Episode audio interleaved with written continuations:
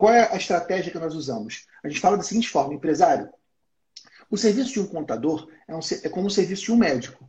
Nós precisamos entender quais são as dificuldades que essa empresa está vivendo, fazer um diagnóstico, para com isso poder apresentar para você um tratamento, um, dar para você um prognóstico de como você vai fazer para alcançar esses objetivos. Assim como médico, a gente precisa entrevistar, conhecer o paciente para poder ajudar. Se você recebeu alguma proposta de contabilidade sem fazer um diagnóstico, muito cuidado. Você pode estar colocando sua empresa em risco. Então, olha só a estrutura que a gente está usando. Eu estou colocando medo nele. Eu estou me diferenciando do contador tradicional. Geralmente, quando a gente usa essa estratégia, ele topa marcar reunião. E se ele não topar, na boa, é melhor que ele vá embora, porque ele não vai aceitar pagar o preço justo.